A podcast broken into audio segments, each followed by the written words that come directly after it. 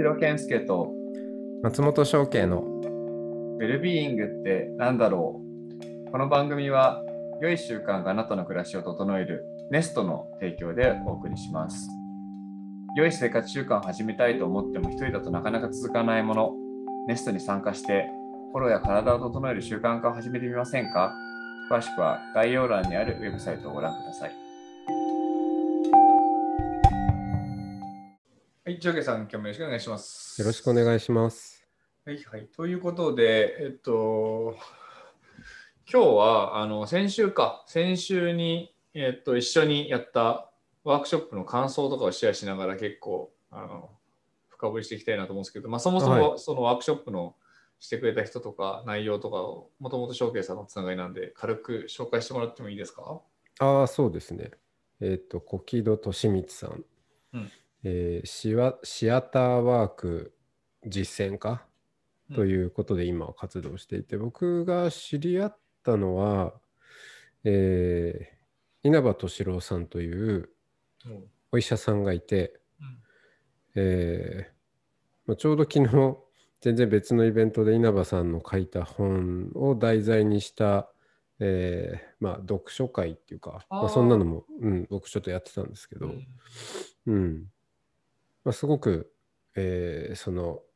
まあ医師だから身体に注目するっていうのはその通りだけど、うん。その身体を全体性で捉えて、えー見ていくと。どうしても、まあ、稲葉さん自身も心臓外科なんですけど、うんまあ、でも心臓ってなんで心臓を選んだかっていうと全体の、まあ、こう中心にある、うん。うん、ものとしてあの心臓を選びでもそれそこは全部つながっている。まあ体全部つながってはいるんだけどそのなんだろう象徴的なまあ、命みたいなところ。そうそうそう。そう。でまあそういう発想の人でうん。でその稲葉さんとお友人であった小木戸さんうん。をまあつないでもらって3人で定談したことがあってそれ以来のお付き合いで。うん、で沖戸さんもまたこの身体の人でありそれを全体で捉えていくっていうことをすごく大事にしている人ででまあ最初知り合った頃はね、まあ、小木戸さん自身もいろいろトランジションというのか、うん。えー人生の変化の時期でそれまでうーん俳優とかモデルを中心に活動していたんだけれどももっと本当に自分のやりたいことに進んでいきたい。でも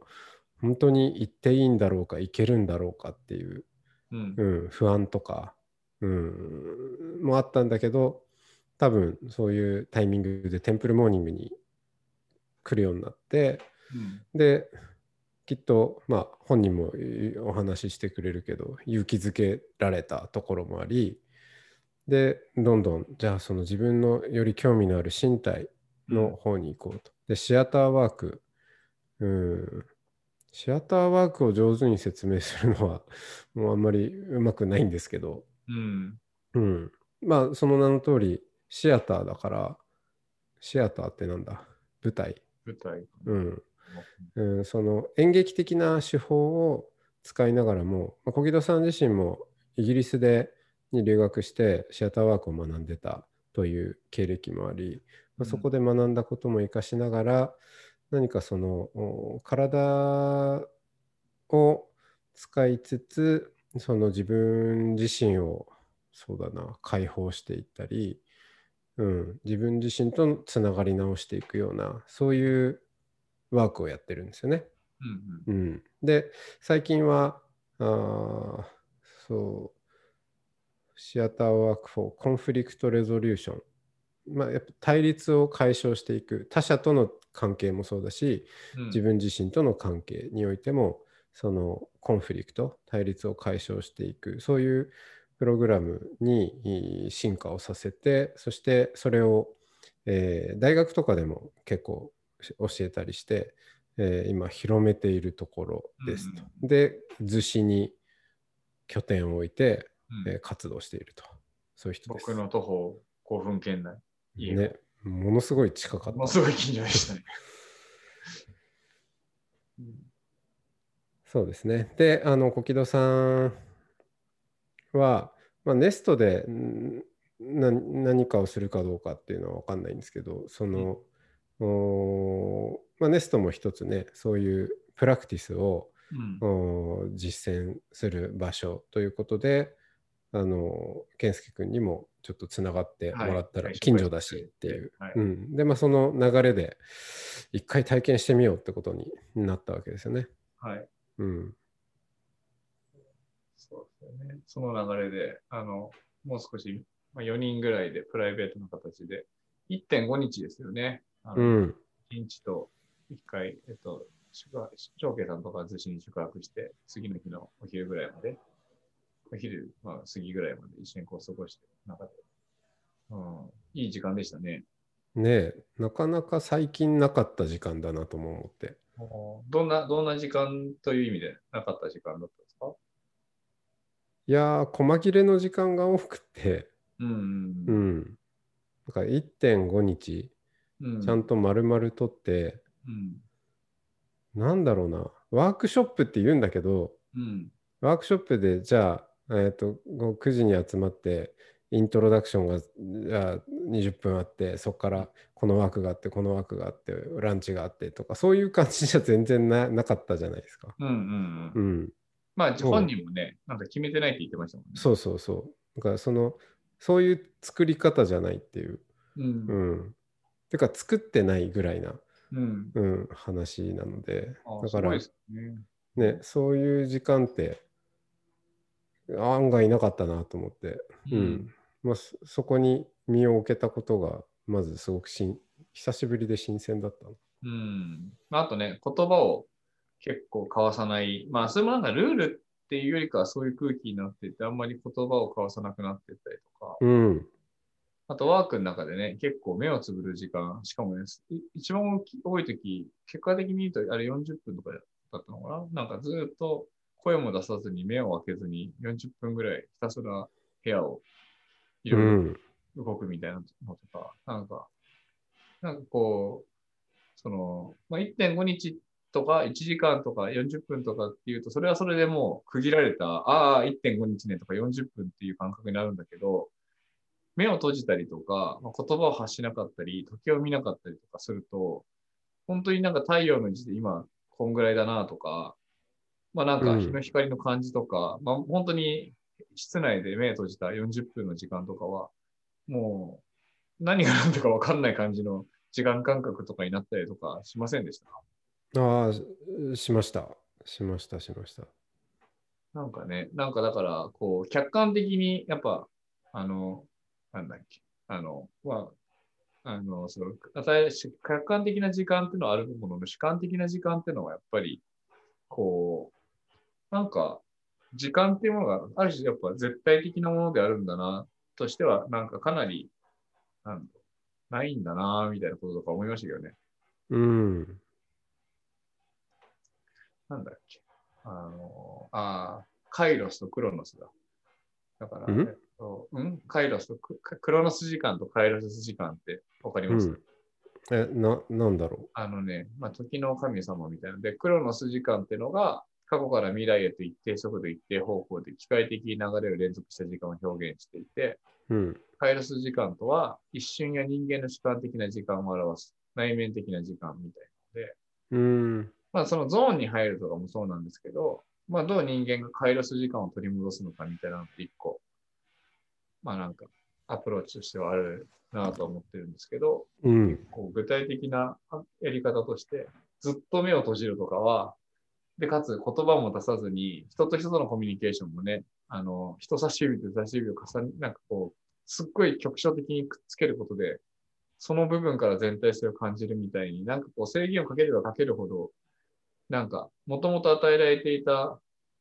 なんだろう、目で確認できる客観的な空間の寸法とか、時計とかで確認できる時間の、なんか、一定さみたいなものが、どんどん溶けていく感じがして、1.5日でしたっていうふうに言うのは簡単なんだけど、振り返ると、かなり長い時間のような気もするし、視線のような気もするし、すごい不思議な時間感覚と、あと空間感覚も、真っ暗だから全然進めない感じもするからめっちゃ狭くも感じるし、まあ、逆に言うと今どこにいるかわかんないから無限のように広がってる感じもしたりとかしてて、なんか時間感覚と空間感覚っていうものが、なんだろうな、すごい歪んで、歪ん、まあ、その、目で見てるところを基準にすれば歪んでるし、そうではない、すればまた違う世界に行ってるって感覚でもあるんですけど、なんかそれを通して終わった時に、ものすごいリフレッシュしたみたいなのが僕の体験でしたね。うん。そうね。なんか、その、カイロス時間なのかな。長いでもないし、短いでもないっていうか、うん。うん。長いといえばすごい長かったような気もするし、うん。でも別に、ああ、もう長いな、まだ終わんないのかとかっていう長さでもなく、うん。うん。まあ、一瞬だといえばそういう感じもして、でも、そう、そう、僕はもうなんか、あの、えー逗子海岸のでうん目を閉じている時点から、うん。なんか、官能的っていう言葉がもう ずっとずっとこう、そう、うん、もう、もうそうとしか言いようがないなっていう感じででも。もうもうちょっとその感動的に至るまでの描写を描写というか描、写をいきなり感動に行かないで。なんだろうな。あの、まあいろいろ、普段当たり前に、まあ、視覚があったり、うーん、いろんな感覚器官を使って、まあ、過ごしているんだけど、まあ特に特徴的だったのは視覚かな。うんそれを、えー閉じる意識まああの意識的に閉じてであの大地とつながったりっていう、うんえっ、と音とあとまあ触覚、うん。うん、を頼りに探っていくっていううん。プロセスで,、でしかも言葉がないっていうのがすごく良くて、音音なんだよねうん。多分どうしても普段、えーコミュニケーションって言ってる時の、えー耳の使い方ってやっぱり意味に寄せていっちゃってるところがあって、うん。まあ、今もこうして喋ってるわけだけど、うん。そうそれもまあし自然な流れで多分いきなりじゃあ今意味からあー音に行ってくださいって言ってもなかなかうん。今起動してるんで意味意味意意味をの脳が。うんけどそれをどんどん、まあ、自然な形で閉じていってシアターワークでうん。で、えーこう音と触覚、うん。うんにえー集中していった時に、うんなんか開いてくるものがうん。うん、あってえなんかねその言葉はないんだけどエネルギーの交換とかうん。そういう、うん、確かにつながってるなやり取りしてるなっていう、うんうん感覚が確かにあったなと思いますね。うん。うん。うん。そこを官能的だと。うん、なんか、まあ、そういうのも含めてなんですけど、なんかこう、いや今思ったのは、やっぱ自然の状態、あるいはすごい広大に広がる森の中とか草原の中とか、もしくは海の上とか、なんかそういうのって空間感覚、もうなんかなくなるじゃないですか。うん、ある種同じ空気がずっとついてるっていう関係の中で。で、かつ時間っていうものももちろん時計がない中で、なんか、まあ太陽の光ぐらいが、まあ時間の一個の絶対的指標になるけども、それ以外はないっていう中でやっていく。で、そういう自然にずっといたりとかすると人間って癒されるじゃないですか。うん、それからなんか時間感覚とか空間感覚とか、まあそうやって、特に人工的なものって、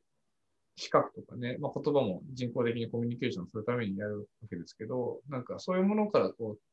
脱ぎ去って、そういうところにこうチェックインすることで、人はリラクゼーションするんだとしたら、いや、これもしかしたら、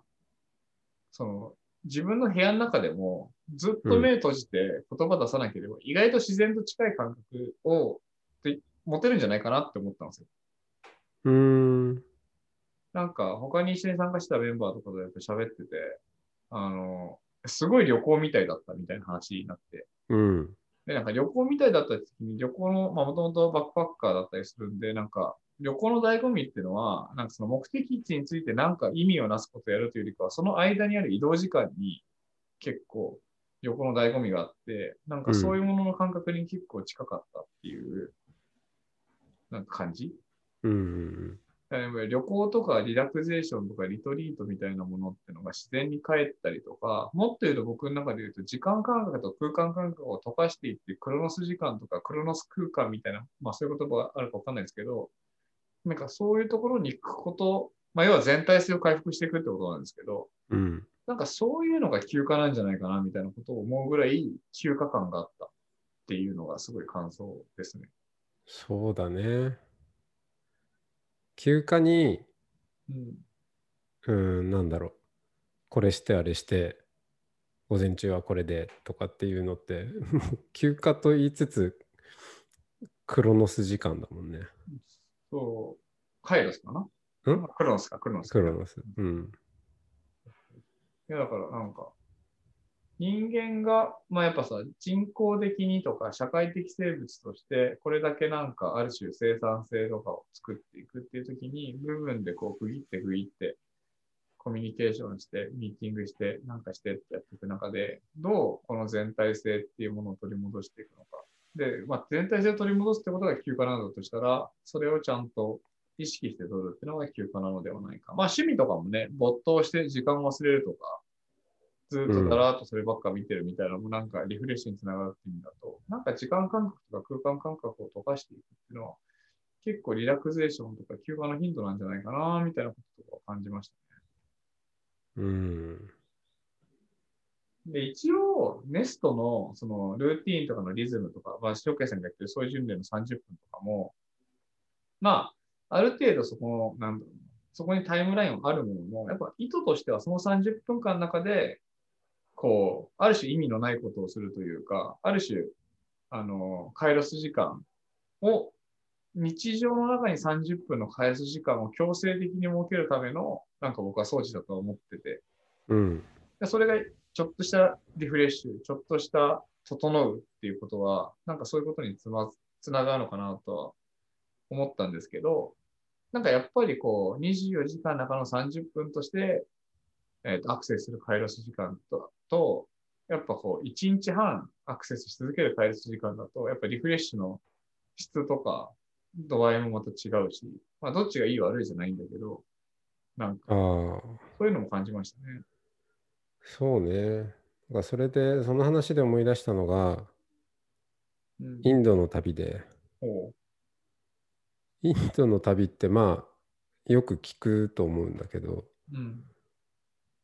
全然予定がうた、まあ、立ててもあんま意味がないっていうか、うん。うん、電車は来ないし、まあ今時だともうちょっとマシになったと思うけど、うん。うん、思い通りにいかないのよね。うん。うん。だから、その、そのクロノス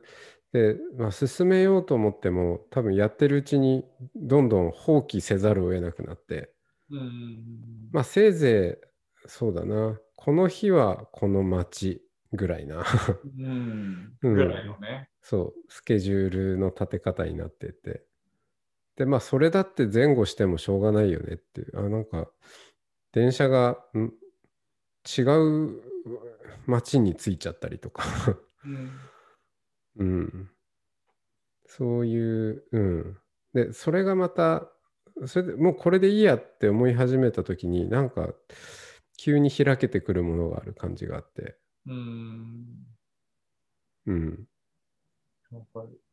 なんか、それで言うと本当に、なんだろうな。いや、今の話面白いなと思って、やっぱそのネスト的に言うと、その主体的に全体性に返ってくるみたいなのを一個のビジョンにしてる中で言うと、やっぱりこう、インドとか、わかんないですけど、なんか、環境が強制的に思うようにさせてくれないから、そこで結果的に気づきがあるっていう状態が、今の話ってあったじゃないですか。うん。まあ、だけどね、日本とかシンガポールとか、より便利に、より合理的に、まあ、より合理的っていうと、まあ、まあでも合理的で便利になってって、社会が進歩発展していくと、まあそういうエラーが起きにくくなってくるわけですよね。うん。でそれ自体はいいことじゃないですか。社会をちゃんと、うん。うんそういうインフラがあることって素晴らしいことなんだけど、一方でそういうなんかインドとかを懐かしがってしまうっていう時に、どう自分の意思でそういうカチッとしたクロス時間を捨てに行くのかみたいなのは結構問われますよね。そうね。うん。今までは実現できなかったから、主観的時間の中では自然の中で生きてるって全部がそれ溶け溶けてる時間だけど、ある種ちゃんときちっとこう分断できるようになってしまった今、どう全体性を取り戻す時間とか空間とかを取り戻すのかっていう時に、どう自分の中にそういう儀式なのかルーティンを入れ込んでいくのかみたいな話がうん。大事になってくるんじゃないかなって気がしますね。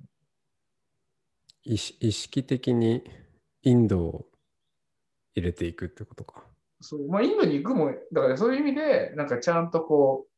何一つ不自由がない生活をずっとしていて、お金的にも全然あるけども、あえてインドでバックパッカー暮らしをしに行くみたいなのは、やっぱすごい意識的にやらなきゃいけないじゃないですか。うん。ちゃんとお金があったら、それなりのホテルで、それなりのなんかインフラで、なんかインドでもそういう生活もできるけど、あえてあの感覚を取り戻したいからバックパッカーをもう一回やるみたいな。うん。なんかそうしないとあの感覚は返ってこないみたいな、結構多い気がするんですよ。そうだよね。うん。うん。まあ、あの感覚もそうだな。まあ、30分とかじゃなくて、やっぱ、ある程度長い中であるからいいいいんだよねっていう話もあるね。そうね。まあ、僕でもその掃除巡礼に関してでも、他のチベット体操とかやってる時も、やっぱある程度の感感覚とか効果は感じますけどね。そういう意味で。えーっと、ちょっとしたインド感があるってこと？ちょっとしたインドか、インド、僕インドね、実際行ったことないんで、わかんないですけど、あの、まあ、シアターワーク1.5日だとしたときに、なんかちょっとしたそういう時間、うん。何者でもない、どこにでもない、なんか、社会的な要請から離れて、自由にいていいんだけど、みたいな。でも、なんか、やななんかややるやるべきことがあるみたいな。そういう感じで言うと。うん。そう。そう思うと、その、まあ、30分のリズムにしても、どうやって、あの、インド的なものを招き入れるかっていううん。ことはね、結構大事だなと思っていて、一応その掃除巡礼のリズムをうんやりながら。だから、別にインド、インドを悪く言ってるわけじゃ全然ないんだけど、まあ実際インドに住んでて、うん、思い通り、予定してた時間に人が全然来なかったりとか、まあよくあるわけですよ。なんか、それ、うん掃除巡礼的エピソードで言うと、うん、の逗子に住んでて川の近くとかにいるんですけど、まあ、掃除巡礼では外に出よう、外で掃除しようってコンセプトじゃないですか。うん、で外に出て、まあなんか、まああそこら辺かなって見当つけてたときに、川にめっちゃ可愛いカルガモの親子がいて、うん。カルガモの親子を見てその時間が終わるっていう、はい、あの、はい、時期、あやつがありました、一回。うん。インド的だよね、それ。インド的だね。うんで、なんかすげえ満足したみたいな。うん。まあ掃除できなかったけど、まあ掃除っていうかカルガモ見れたからいいかな、みたいな。うん。で、しかもその隣にいたおじちゃんとかとなんか、こいつはどっから来たんですかねみたいな話をするみたいなのを日曜の朝からしてて、うんいい時間だったなと思って帰ってきたんですけど。そうだよね。うんまあ僕も掃除巡礼のホストなのに掃除しなかった回もあるしね。うんまあそれもまたよしって思ってまあやったんだけど。そうなんかそういう、一応、一応目的っていうか、一応い意図、インテンションがあるからそこの場には集まるものの、それが絶対だっていうと、そこでなんかいきなりクロノス時間になってしまうから、うん。一応その意図があるんだけど、それを手放して、なんか、まあ、それで言うと、あの、夜10時からやってる乙女瞑想とかは、もはや昨日とか寝落ちしてるので、瞑想、みんな瞑想してるけど、僕だけベッドに寝てるみたいな、なんか、のとかあったりとかするから、あなんか、まあ、それが、それが今の正しい例なのかちょっとわかんないけど、なんか、まあ、そういう意味で、なんかその30分の中にも、糸を手放す。だからそこら辺がね、結構僕が最近ちょっと、あの、いろんなね、あの、習い事系で、やっぱちょっと違和感があるのはそこなんですよ、多分。うん。習い事は、まあ、特に、まあ、それは、それは素晴らしいもんだからいいんだけど、やっぱり、なんだろう、そこで習うことっていうのは、そこにやっぱりリスペクトがあるし、そこで習うことを目的に集まってるから、なんかそこでみんながやってることを、えっ、と、一緒にやらなければならないっていう空気感だし、まあ空気感っていうか、まあ当たり前なんですけど、でそれがちょっと辛くなっちゃって、もはや。うん。なんか、1時間なら1時間でみんなと同じことをみんなと同じようにやり続けるっていうことはマストであるっていう空気感がちょっとなんか、まあそれはそれでいいんですよね。なんか、チベット体操をやったりとか、そういう訓練とかやってて、なんか、まあオンラインで繋がってるから、それぞれがそれぞれ何やってるかもちゃんとわかんないから、それでも繋がってるっていうその緩さが、ある程度の自由がある中でやると、とりあえずアクセスしてからやるかやらないか考えようぐらいのテンションって結構あるんだけど、うん。やっぱ教室とか行くと、まあ行ったらやるわけですよ、当たり前だけど。うん。なんかそこの感じとかは結構、なんか変な、なんかコミュニティだなと思ってますね、自分で、ビジネスのこと。変なコミュニティ？あの、要はなんか目的があるんだけど、それをやらなくてもいいという。はいはい。その、ん習い事から離れてるってことね。習い事ではないっていうのがやっぱうん明確な感じだし、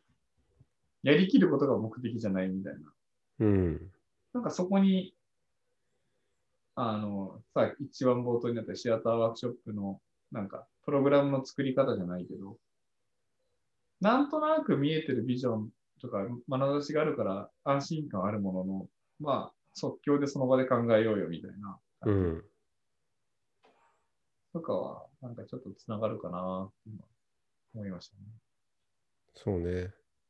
目目的、目的的思考からどれだけ離れられるかっていうことうんも、まあ、一つあるんだろうね。ねこれを、これをやるためにいるみたいな。うんそうね。なんか、まあそうですね。まあだから、まあでもなんか、わかんないけど、いい時間でした。まとまとめてるとっていうか、あれだけど。なんか、うん。うん。結構、ちゃんと休暇を取るっていうときに、やっぱり、これから意識しようと思った tips でしたね、僕は。うん。あの、休暇とは何なのかっていうことに対する哲学が結構深まった気がすうん。る。僕の言葉で言うと時間と空間を溶かすって感じ。うん。まあ、うん、なんかそれをどうやったらできるか本当に、まあ趣味が戻るけど、趣味とかもそうなんだなって思うし、目をつぶったりとか、目的を持たずにその場をブラブラするっていうことうなんだなっん。て、当たり前ですけど、当たり前にみんなが休暇でやってることなんだけど、なんか一個のワークショップを通してより解像度が上がった気がして、いい経験値を積ませてもらったなっていう感じですかね。そうね。時間と空間も解けて、身体も解けるのが官能であると。まあ、そそこにまたあえて。人差し指と人差し指だけがつながるけども、そこを通してなんか一体になっていく感じ。うん。人差し指しかもはやないっていうう。んまあ、エロかったですよね。そうだね。うん、ショークヤさんと人差し指としてつながったときにね、不思議な、不思議なつながりをやっぱり感じちゃいましたよね。うん。うん。ねみんな、逗子に体験しに行ってみてください。はい。ということで、そんな感じですかね、今日は。はい、ありがとうございました。はい、ありがとうございました。